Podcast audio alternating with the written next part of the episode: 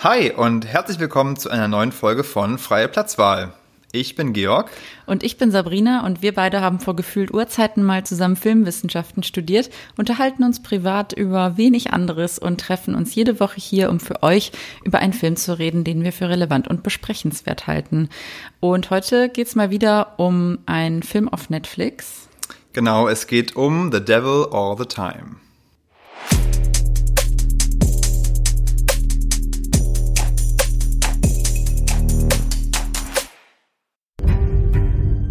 How and why people from two points on a map without even a straight line between them can be connected is at the heart of our story in Knock 'em Stiff. You ever think about how we ended up orphans living in the same house? I know what my daddy did.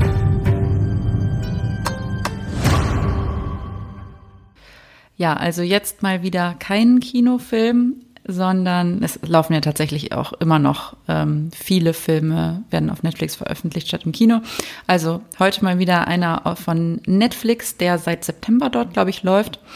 Und ähm, ja, du hast es gesagt, es geht um The Devil All the Time. Es ist eine Buchadaption äh, von dem ja, gleichnamigen Buch. Ich glaube, auf Deutsch heißt das Buch äh, Das Handwerk des Teufels des amerikanischen Schriftstellers Donald Ray Pollock. Ähm, verfilmt oder Regie geführt hat Antonio Campos. Und ähm, Hattest ja, du von dem geht's? schon was gesehen? Äh, oh, ähm, interessant. Ich hätte es eigentlich mal googeln können vorher, weil der Name sagt natürlich was, aber ich könnte jetzt nicht aufzählen, was er gemacht hat. Äh, denn ich hatte ähm, auch nachgeschaut, was er sonst so gemacht hat. Äh, das ist ein vierter Spielfilm. Er hat auch Regie und Drehbuch äh, gemacht für The Devil All the Time. Und sein letzter Film war Christine mit Rebecca Hall. Ich habe den nicht gesehen. Also ich glaube, es ist tatsächlich auch mein erster Film, den ich von ihm gesehen habe, ja. Hm. Ja, ich, nee, Christine habe ich auf jeden Fall auch nicht gesehen. Ich, ja, könnte gut sein, dass es dann auch mein erster Film von ihm ist. Ähm, insofern können wir das noch nicht mal so richtig einordnen in sein Werk, aber wir beurteilen mal den Film äh, als, als alleinstehend. Ähm, in jedem Fall ähm, ja, wie beschreibt man die Handlung in Kürze? Es ist ja eigentlich fast so ein bisschen episodisch erzählt. Also es gibt verschiedene Geschichten verschiedener Familien und verschiedene Einzelschicksale, die auf eine Art dann aber doch wieder äh, miteinander verwoben werden. Ähm, ich glaube, das ist ein bisschen alles, was man zum Plot sagen sollte. Vielleicht noch, ähm, ja, es handelt sich um es spielt in den amerikanischen Südstaaten, also ich glaube irgendwie im südlichen Ohio und in West Virginia in der Nachkriegszeit, also nach dem Zweiten Weltkrieg. Und ähm, es ist so klassik, klassisch irgendwie Southern Gothic Literature äh, und Noir irgendwie. Äh, das ist auch eine Art Hommage, glaube ich, an diese, an dieses Genre. Mhm. Ähm,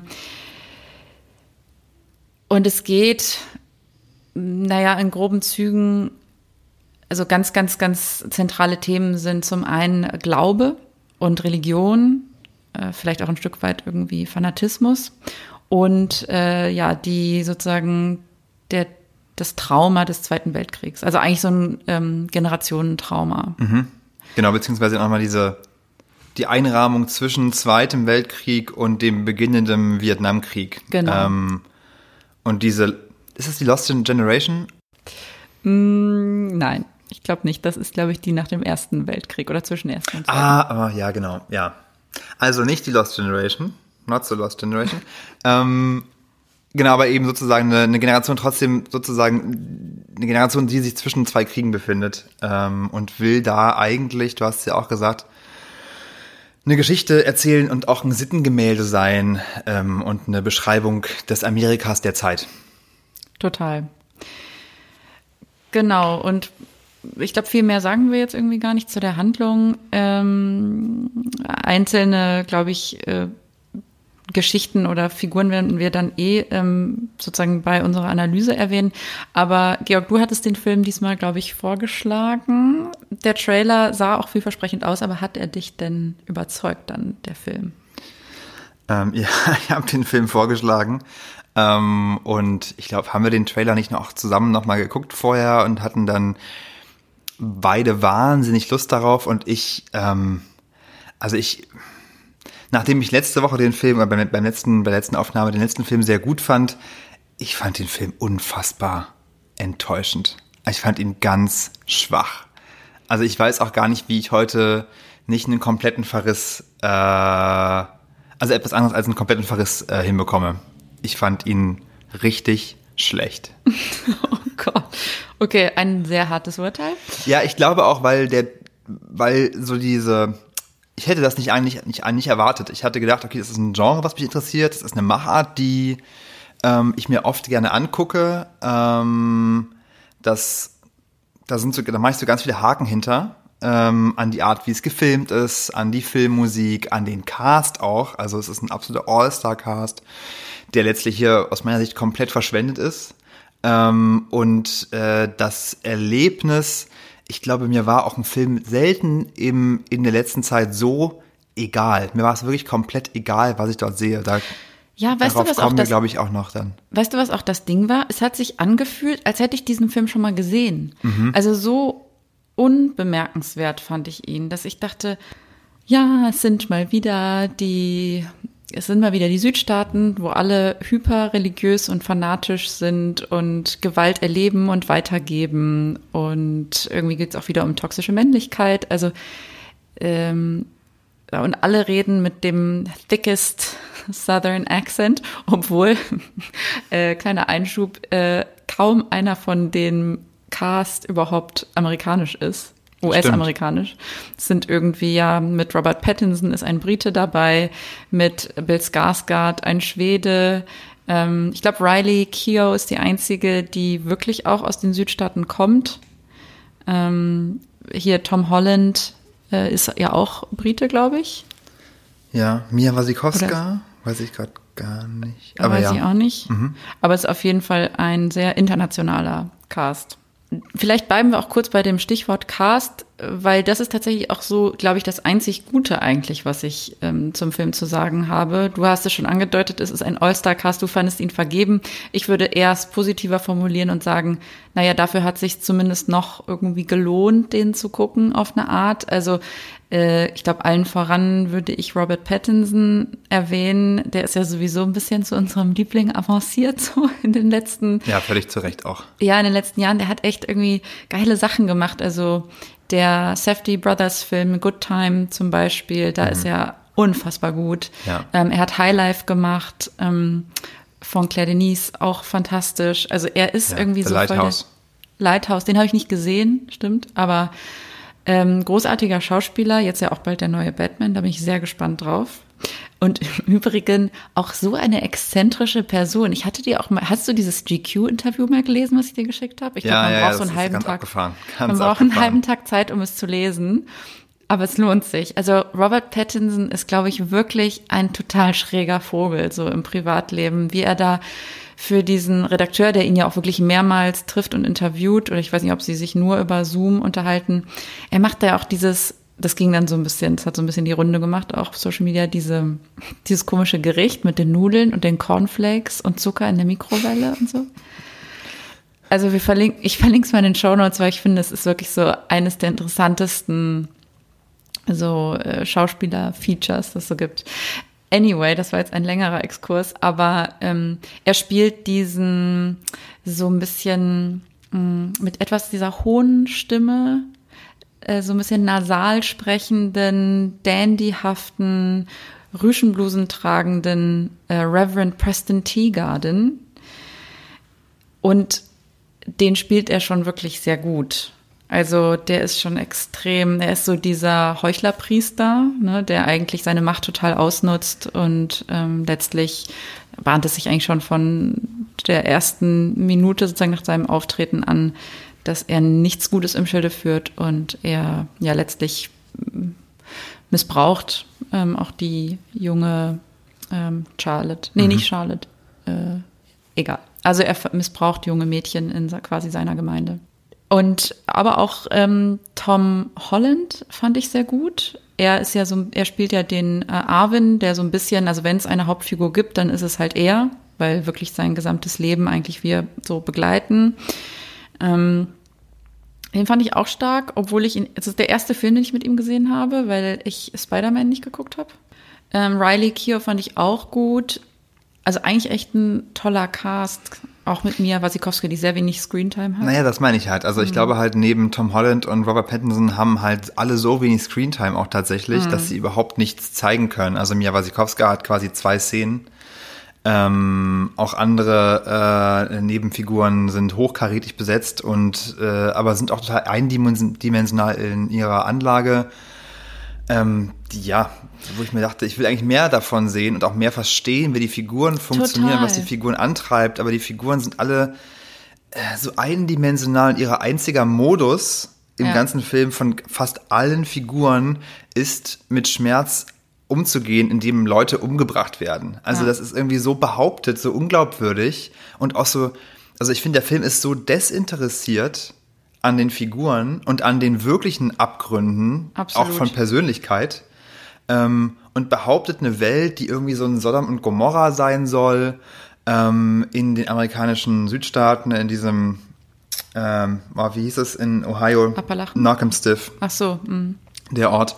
Ähm, das fand ich alles wirklich, also ich, mir kam es wirklich so vor, als hätte ähm, jemand gesagt, jemand, äh, der sich, der einen Film machen will, der hätte irgendeinem Praktikanten gesagt, ich will einen Film machen, der braucht ähm, weit, weitwinklige Aufnahmen, der braucht die und die Musik, der braucht den Cast, wir brauchen die Handlungsstränge, geh mal los und mach das und sozusagen man hat eine Checklist von allen Dingen.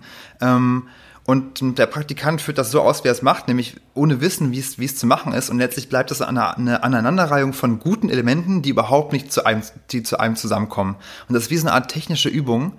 Ähm, und deswegen ist, glaube ich, der Film auch letztlich, er will so abgründig sein, so, so viel über Hoffnungslosigkeit und Trostlosigkeit an dieser Zeit erzählen. Er will so ein, er will so ein großes Epos sein, was über drei Jahrzehnte hinweg Dinge erzählt.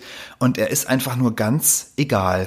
Aber weißt du, warum das so ist, glaube ich? Weißt du, was das Problem ist? Dass es eine Buchverfilmung ist. Ich glaube, darin liegt ganz, ganz, da liegt Sicherlich. der Hase im begrabenen Ganz oft ist das ja so, würde ich auch sagen. Ich kann mir gut vorstellen, dass das Buch viel besser funktioniert. Ähm, ich habe das Buch nicht gelesen. Ich, mer ich finde auch, man merkt dem Film auch sehr an, dass es eine Buchadaption ist. Total.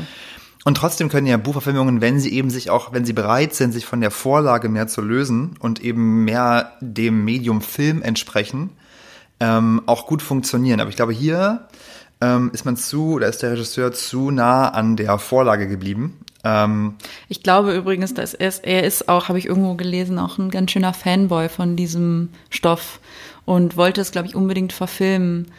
Und ich, Ja. das ist, glaube ich, wirklich das Problem. Also dann hältst du dich halt sehr nah an dem Stoff und du enttäuscht die Leute nicht natürlich, die das Buch kennen und die dann hinterher nicht sagen, ähm, das war ganz anders als das Buch. Ähm, gleichzeitig ist aber ein Film nicht ein Buch und du kannst auch in zwei Stunden nicht das reinquetschen, was ein Buch alles erzählen kann Ja. über äh, Jahrzehnte auch im, hinweg. Und ich glaube, daher kommt das, dass man das Gefühl hat, irgendwie wird hier alles so was so, so runtererzählt. Und das ist ja auch eine Handlung.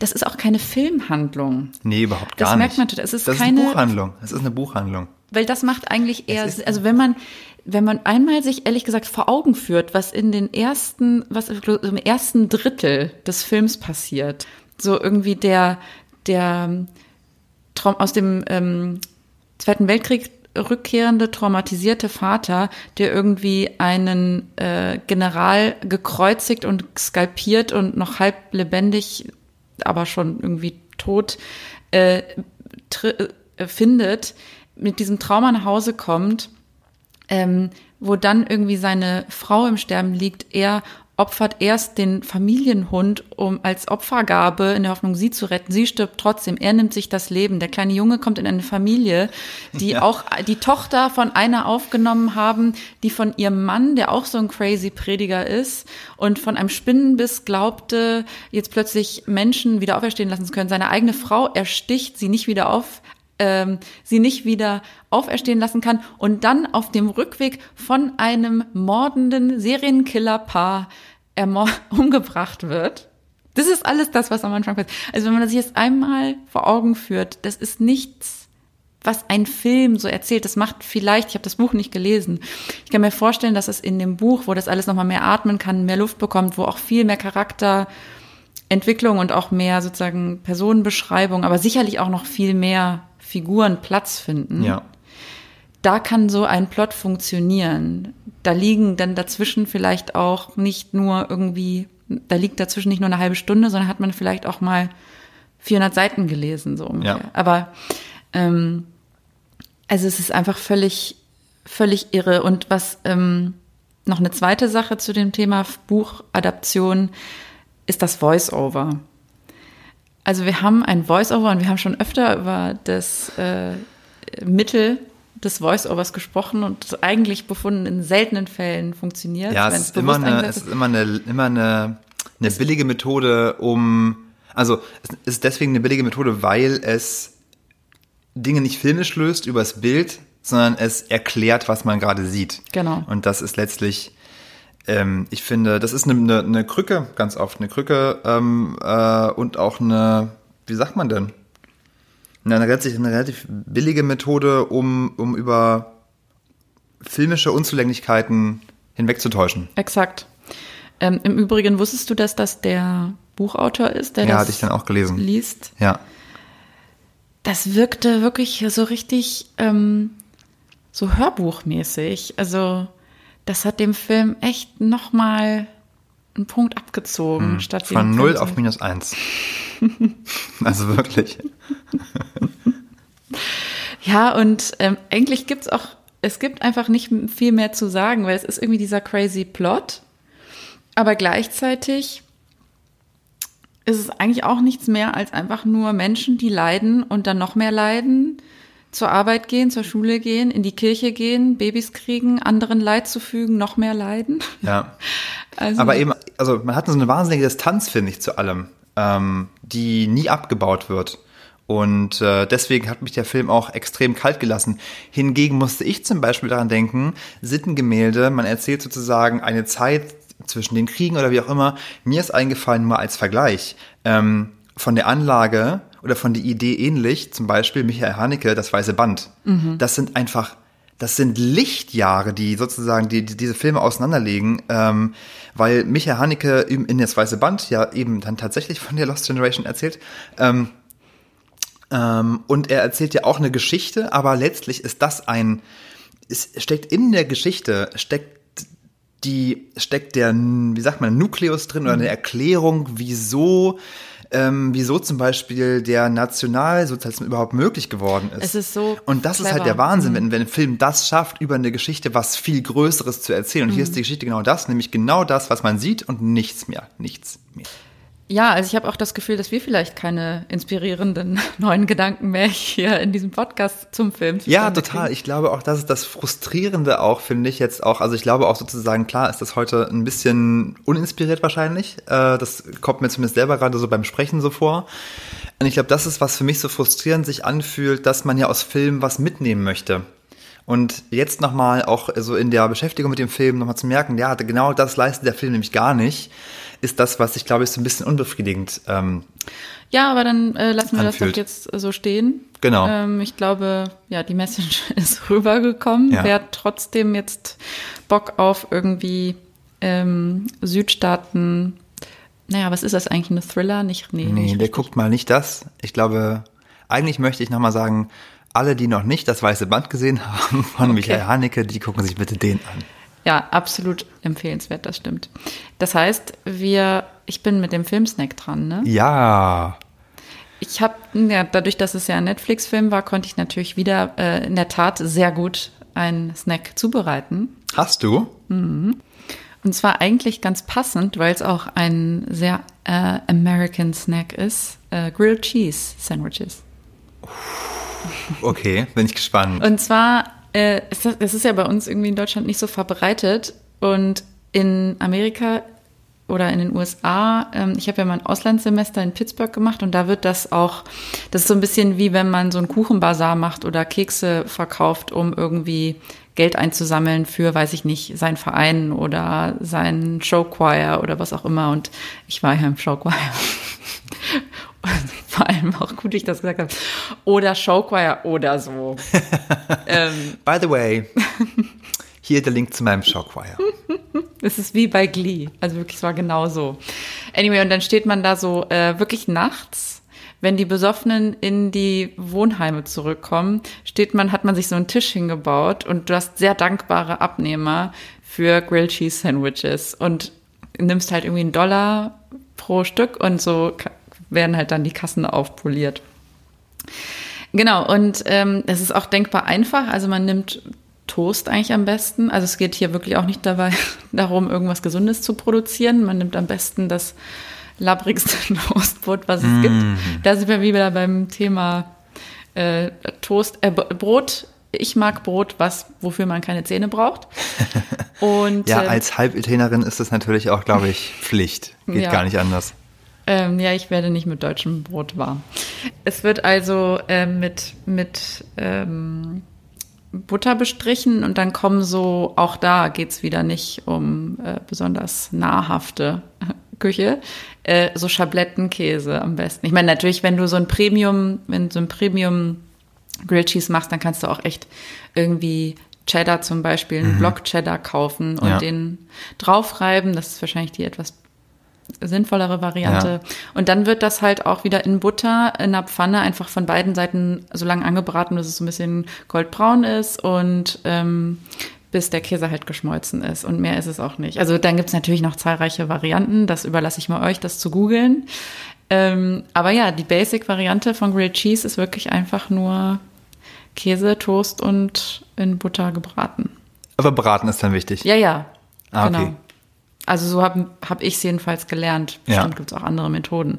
Und dann kann man die halt mega gut auch irgendwie, weiß ich nicht, in Dreiecke schneiden und ähm, sich einen kleinen Stapel auf den Teller vorm Fernseher machen. Nicht zu wenig Scheiblettenkäse kaufen. ja, ich nehme das wieder zurück mit dem Schablettenkäse. Das ist schon. Ich sag mal so, Leute, die äh, Käse-Startups haben, die werden wahrscheinlich sich jetzt gerade im Rabe umdrehen. Äh, Das stimmt. Ah ja, äh, Grüße gehen raus, Mauro. ähm, Auch nein, im lässt- umdrehen ist niemand tot, aber naja. Das lässt mich jetzt in einem sehr schlechten Licht dastehen. Ähm, nein, nein, nimmt natürlich nur echten Käse von okese.de, wenn wir Wow, schon mal jetzt wow, dabei sind, Werbung wow. zu machen für. Nee, aber völlig ernst gemeint. Ein äh, sehr guter Freund von uns betreibt einen ganz tollen Käse-Online-Handel. So, damit sind wir am Ende. Vielleicht bezahlt er uns auch.